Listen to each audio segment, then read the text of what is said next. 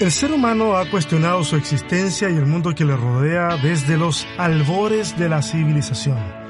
Pero cuando el pensamiento crítico se topa con sistemas absolutos, como la religión, ser aplastado por ese sistema es inminente.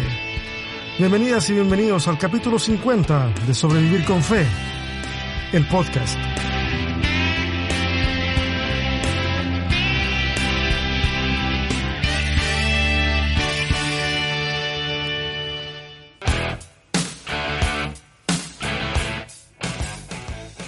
Señoras y señores, niños y niñas, pastores, apóstoles, arcángeles, patriarcas de la fauna evangélica, académicos y eruditos, gente de pie que todavía le cree a los políticos, etcétera, para el beneficio o maleficio colectivo, sobrevivir con fe ha regresado.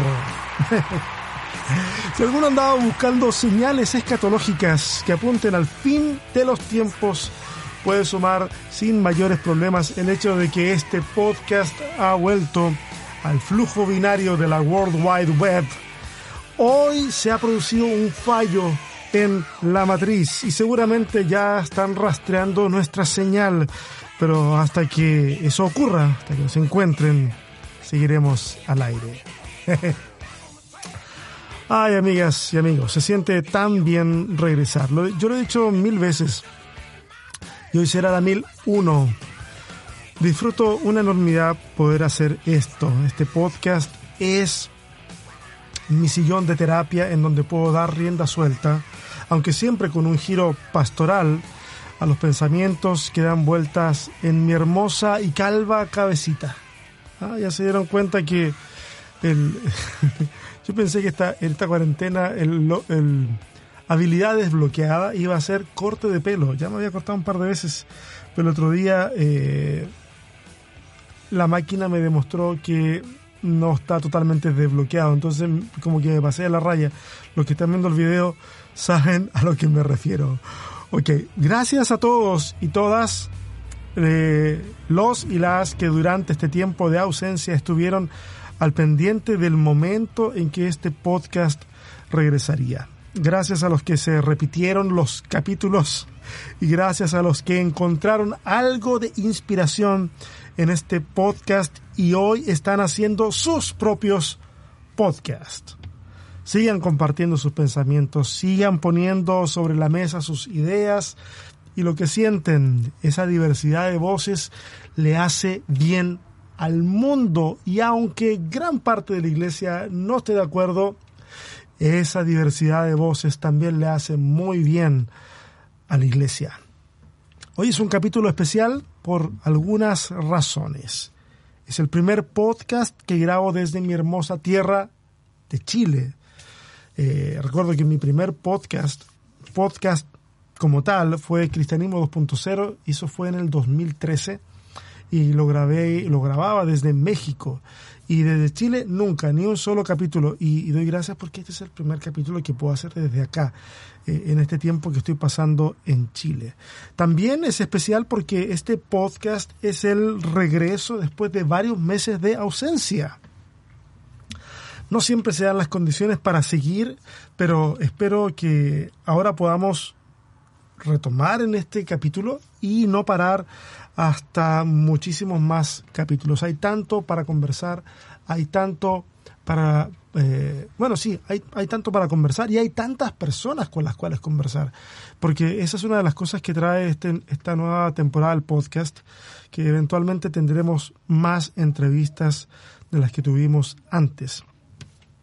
Y en tercer lugar, este es el podcast número 50. Y el número 50, según la numerología bíblica, es el 5 magnificado. El 5 formado por el 3 de la Trinidad y el 2 del esfuerzo humano compartido. ¿Se acuerdan esa parte de, de donde dice que, creo que es Eclesiastés, donde dice dos son mejores que uno? ¿Ah?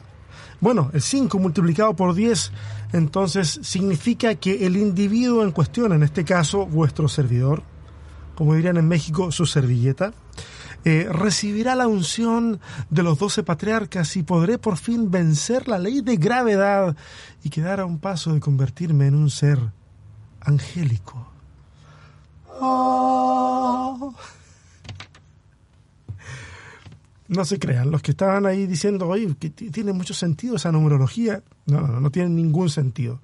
Y, es por eso que, que, me río un poquitito de eso. Pero 50 capítulos, vamos, 50 capítulos, sé que para mucha gente es una raya en el agua, pero para mí, persona que tiene un nivel de procrastinación muy grande, 50 capítulos es un paso, es un paso eh, al menos en la dirección correcta.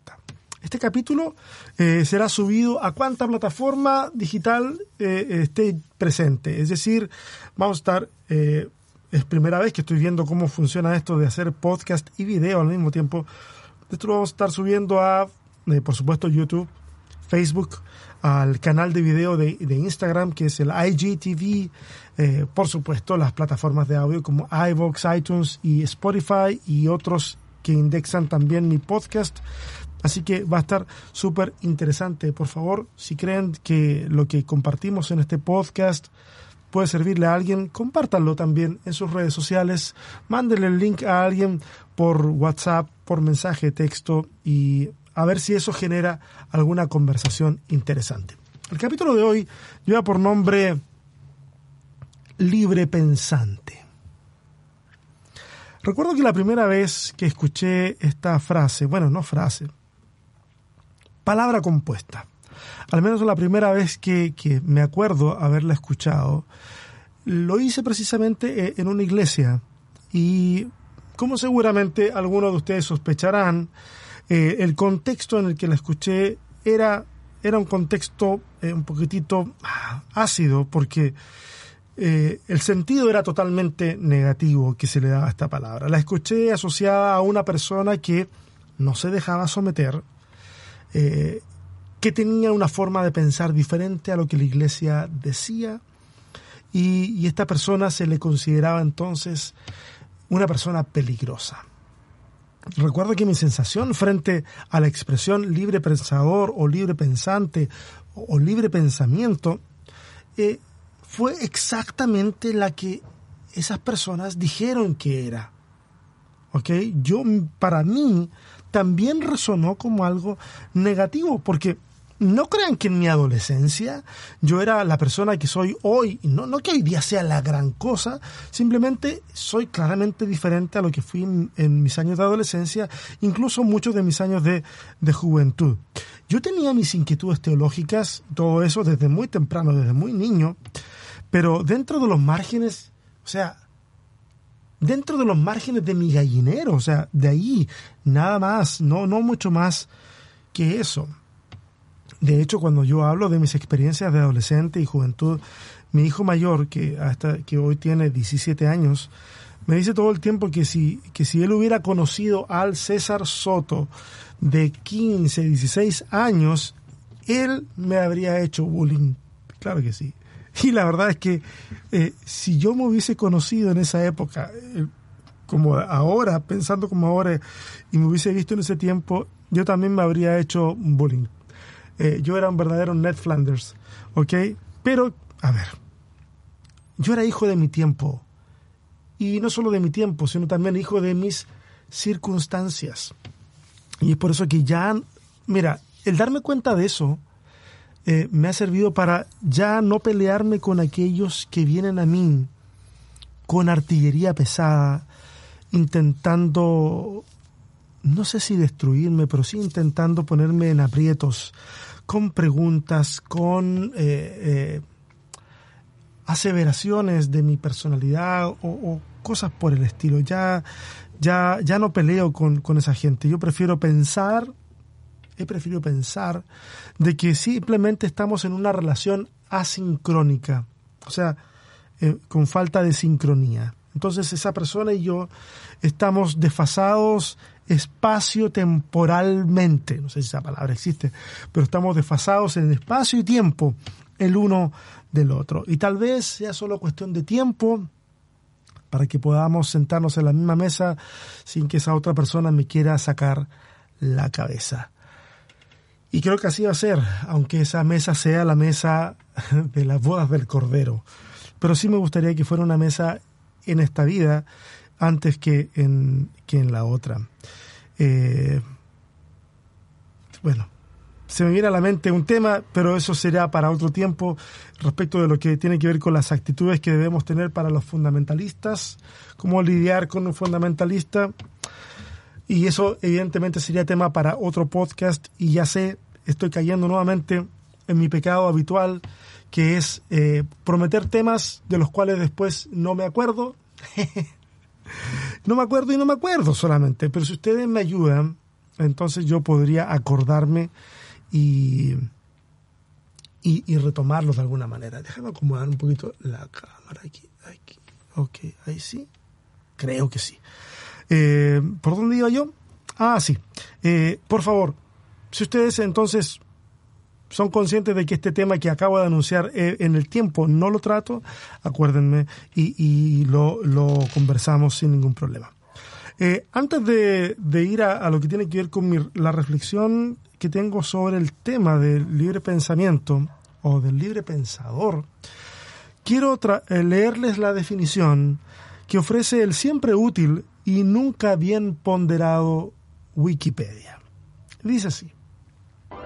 Un libre pensador es una persona que sostiene que las posiciones referentes a la verdad deben formarse sobre la base de la lógica, la razón y el empirismo, en lugar o en vez de la autoridad, la tradición, la revelación o algún dogma, algún dogma en particular.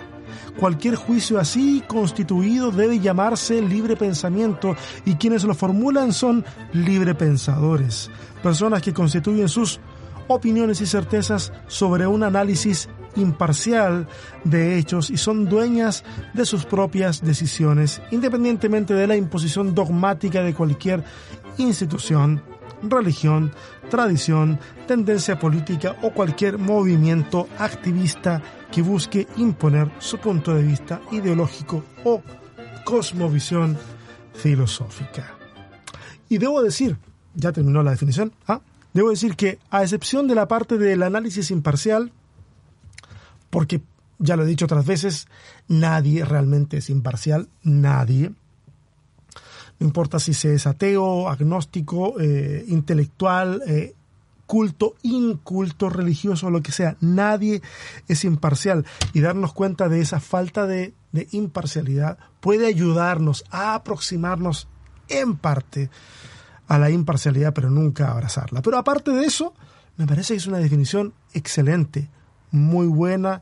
Eh, están los elementos claves para poder entender de qué se trata el libre pensamiento. Cuando yo leo esto, me pregunto, ¿qué es lo malo que puede tener esto? Si tú sigues leyendo un poquito más el artículo ofrecido por el mismo sitio de Wikipedia, te vas a dar cuenta que el libre pensamiento ha tenido su tensión, su contraparte, y la contraparte más grande que ha tenido el, el libre pensamiento ha sido, sí, o surprise, surprise, la religión. Al punto que en 1600, acá hay un caso, un caso, que está estrictamente ligado al libre pensamiento, pero si ampliáramos el rango serían muchísimos más. Pero acá hay un caso del 1600 en donde el astrónomo teólogo filósofo, poeta, matemático y stripper italiano Giordano Bruno. Bueno, lo de stripper lo puse yo, no, no es stripper en realidad. es hasta matemático, ¿ok? Olviden que dije stripper, ¿ok?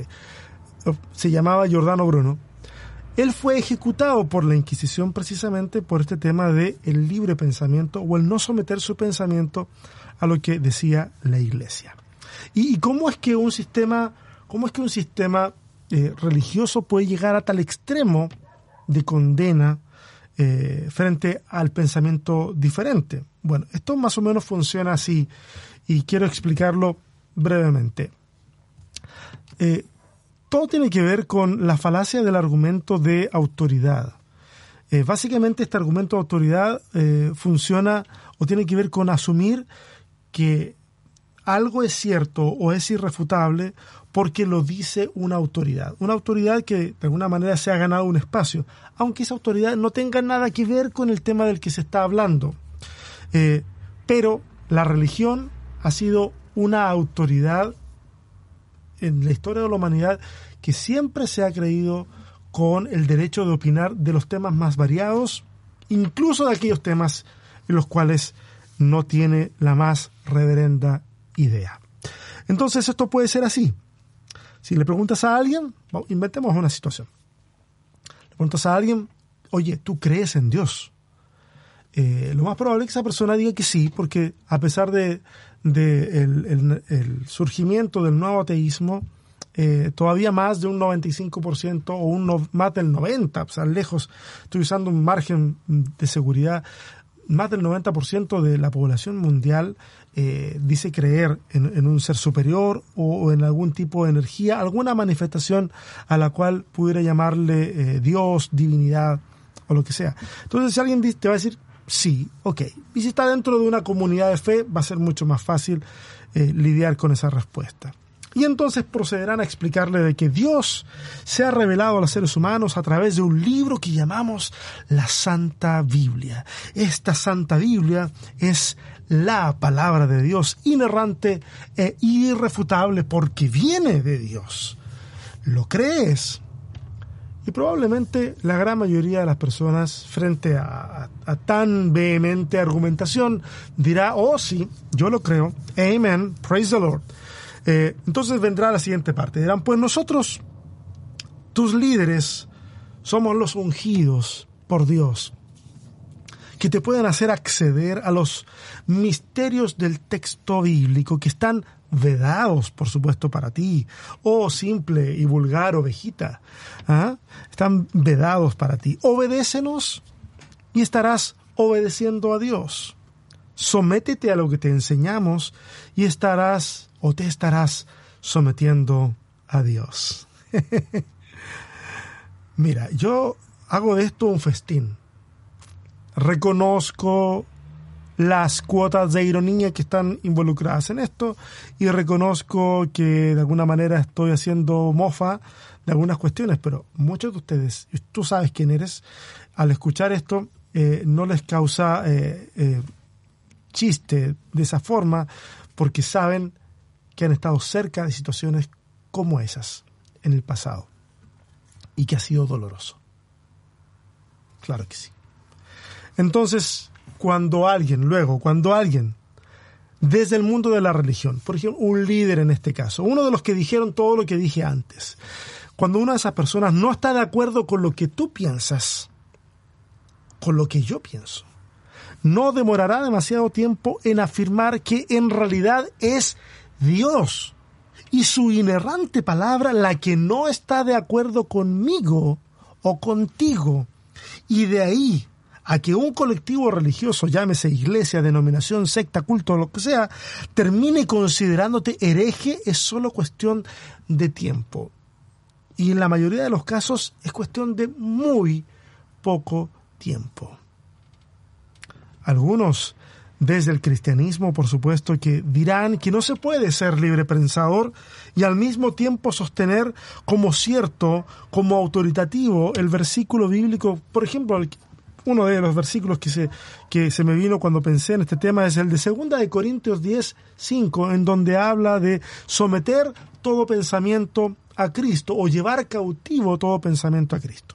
Y respecto de ese versículo, quisiera decir solo, solo tres cositas. La primera es que debemos de considerar que Pablo lo que está haciendo es hablarle a los corintios para defender su llamado apostólico. Y cuando está haciendo esa defensa de su llamado apostólico, va a usar el mismo sistema de argumentación que usaban muchos filósofos griegos cuando tenían disputas entre ellos y, y ese sistema de argumentación estaba lleno de metáforas y de metáforas en gran parte relacionadas con el mundo de la milicia, porque esta, este, esta discusión en donde habían argumentos e ideas, en realidad era como una batalla ideológica. Y entonces eso, eso, esas metáforas las encontramos en el contexto del versículo 5. Antecito, vamos a encontrar de que se habla de guerra, de batallas, de derribar fortalezas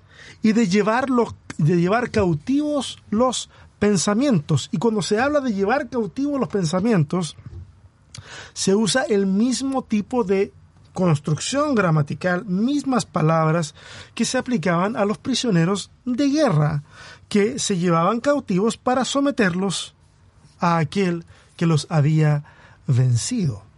Interesante, interesante porque al menos nos da a entender de que esa forma de hablar no está vacía, no se le ocurre solamente a Pablo. La segunda cosa es que el versículo 5 muestra algo muy similar a lo que es un paralelismo sinónimo, donde se dicen dos veces la misma idea. Bueno, en realidad no, no, no, no, no, ahora que lo veo, no es en realidad un paralelismo, no, no, más bien una progresión, una, sí, eso es una progresión retórica, es una misma idea que se desarrolla más ampliamente entre la primera y la segunda parte del versículo. Lo leo. Dice, llevamos cautivo, perdón, no, antes, destruimos argumentos y toda altivez que se levanta contra el conocimiento de Dios. Eh, está apuntando a, a responder a aquellos que se oponen al mensaje del Evangelio. Luego sigue y dice, llevamos cautivo todo pensamiento para que se someta a Cristo. O sea, la idea central es la de presentar cierta defensa frente a los sistemas filosóficos que se oponían a la predicación del Evangelio. ¿Ok? Esa es como la idea del versículo. Y la tercera cosa, que creo que tal vez es súper obvia, y tal vez por ser obvia, tal vez, he repetido mucho la palabra, la frase tal vez, tal vez deba cambiarla. es posible que sea, por la misma razón, por lo sencilla que es, sea la más importante. Y es que una cosa es llevar todo pensamiento cautivo a Cristo y otra muy distinta será llevarlo cautivo a la interpretación que un sistema religioso tenga sobre Cristo y su mensaje. Son dos cosas muy diferentes, pero que con mucha facilidad la gente termina confundiendo. Ser leales a Cristo no es lo mismo que ser leales a los que sirven a Cristo, por más honestos que a lo mejor creamos ellos puedan ser. Ah, nos enfrentamos al triste escenario de ver a sistemas religiosos completos igualándose a la voluntad de Dios. A la voluntad de Dios está por acá arriba y mi sistema religioso está por acá abajo, pero con el fin de hacerlo triunfar por sobre lo demás, lo igualamos y eso es súper peligroso.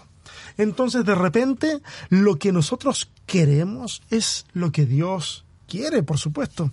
Lo que a nosotros nos molesta es lo que a Dios le molesta. Y ya hemos hablado de eso antes, eh, y seguramente ustedes lo han, visto lo han visto ocurrir frente a sus propios ojos, sobre todo los que tienen bagaje cristiano evangélico. Y este es un acto de arrogancia que se acepta sin demasiados reparos, sin demasiados peros. Es una sutil herejía que se acepta tampoco sin reparar demasiado en lo que se está diciendo. Y luego a uno lo llaman hereje. Yo no me he atrevido nunca a decir que lo que yo digo es exactamente lo que Dios dice o lo que Dios quiere pero muchos sí se atreven y, llenan estadios y llenan iglesias con mucha facilidad. Creo que el libre pensamiento puede ser, de hecho, algo tremendamente positivo para la predicación del Evangelio, porque puede rescatar la fuerza indomable y escandalosa que de hecho posee el Evangelio. Mira, los sistemas en general funcionan para poner en orden las cosas. Hay sistemas para hacer más eficiente las labores productivas de una fábrica. Entonces tú vas a trabajar, aprendes el sistema y cuando ya aprendes cómo se hace todo muy mecánicamente, puedes hacerle un bypass a tu cerebro. Dejar de gastar energía pensando en cómo hacer las cosas porque ya existe un sistema que ha probado ser el más eficiente. Por lo tanto, tú no tienes que desgastarte en pensarlo. La sistematización es una herramienta útil. Claro que sí. Incluso es usada en la teología. Por eso que tenemos teologías sistemáticas por eso que tenemos compendios de doctrina, puede, servir, es, es útil. Eh, pero la pregunta es la siguiente, o la pregunta, una de las preguntas pudiera ser la siguiente. ¿Podemos reducir el mensaje del Evangelio a un sistema o a una teología en particular? ¿No es eso pretender domesticar un mensaje que es salvaje por definición? O sea, a mí me suena salvaje o me suena rupturista, eh, incluso violento, cuando Jesús habla de su ministerio y lo define en términos, por ejemplo, de buenas noticias a los pobres. Me parece rupturista porque ¿cuál puede ser una buena noticia a los pobres? ¿Que les vas a dar trabajo? ¿O que vas a irte en contra del sistema que te está oprimiendo y que te llevó a ser pobre? Y en el caso de Jesús, los pobres están siendo pobres porque hay un imperio que los está aplastando. Por lo tanto, no es así llegar y decir pobre como nosotros pudiéramos pensar la pobreza hoy en día. Eso, eso requiere otro, otro, otro par de pensamientos, otro par de vueltas. Pero vamos al texto que, o a la referencia que estoy dando ahora. Creo que es disruptivo cuando habla acerca de poner en libertad a cautivos y oprimidos, porque ¿quién se supone que lidiará con el que puso a esas personas cautivas en primer lugar? Alguien tiene que lidiar con ese sistema. Por lo tanto, cuando Jesús habla acerca de esto, no, no son solamente cosas lindas, sino que está hablando de la voluntad de enfrentarse a cierto sistema. Y acá hay algo que creo que es importante hacer notar. Y es que con el fin de actualizar el rango de aplicación de este mensaje, por ejemplo, el que estábamos hablando ahora de Jesús, y el mensaje en general del Evangelio, cada generación, escúcheme bien por favor, cada generación tendrá que preguntarse por sus pobres, sus cautivos, sus oprimidos. Los pobres, los cautivos, los oprimidos de esta generación y ver cómo entonces llevarles buenas noticias a ellos. Y eso supone pensar, o de, perdón, supone dejar de pensar en los términos que fueron definidos en la generación anterior. Y entonces eso nos va a llevar a un conflicto generacional, evidentemente, cuando tomamos el Evangelio y vemos cómo es que esto es Evangelio para la gente de hoy, para el mundo de hoy. Honestamente creo que es súper importante para nosotros como sociedad comenzar a pensar de manera más libre, pero verdaderamente libre, al menos lo más libre que se pueda. Porque, quiero decir algo, con algo de decepción debo reconocer que muchas personas que podrían estar felices, considerándose a sí mismos o a sí mismas como libre pensadores, simplemente no pueden dejar de pensar desde el lugar en el que se encuentran. No pueden dejar de pensar en términos de la religión que los abraza, o no pueden dejar de pensar desde el partido político que los identifica, etcétera, etcétera. Y eso es un peligro, porque si yo no me puedo deshacer de esas ataduras, de esos amarres, eh, y créanme que deshacerse de eso es algo doloroso porque es como parte de uno, pero si no se puede, entonces estamos más sesgados de lo que pensamos. Pongo un ejemplo muy personal. Si cada vez que MacArthur dice algo, John MacArthur dice algo, y ustedes saben de que esa tribu, MacArthur y compañía, no son realmente la tribu que más me agrada, decirlo en términos lindos, pero si cada vez que él dice algo, mi actitud por defecto es a considerar que lo que dijo es una estupidez sin haberlo escuchado antes, entonces ya no estoy pensando con libertad y simplemente me estoy dejando llevar por atajos mentales que dicen que todo lo que provenga de ese sector es algo nocivo. Si cada vez que Trump tuitea algo mi cerebro inmediatamente asume que va a ser una barbaridad, entonces sigo usando atajos que en realidad no me hacen acercarme a esa situación de manera crítica, porque yo no puedo descartar que pueda venir algo bueno de esos lugares. Y lo mismo pasa con la religión. Lo mismo pasa con aquellos que dirigen sus todos sus cañones en contra del mundo reformado, o todos sus cañones en contra del mundo pentecostal, o todos sus cañones en contra del mundo más progresista. No, no, no, no, no, no, no. Pensar que debemos descartar los sistemas por completo simplemente porque así me nació de las tripas, en realidad no es pensar con libertad. No debemos olvidar que en esta aventura del pensamiento, el ser humano, por supuesto que apelando a sus instintos más básicos de supervivencia, va a querer aferrarse a elementos que le provean seguridad y querrá imponer esos elementos a otros. Y creyendo ser más avanzado, abierto, progresista o el término de moda que se nos ocurra, abrazará otros tipos de fundamentalismos. Por más que nos cueste aceptarlo,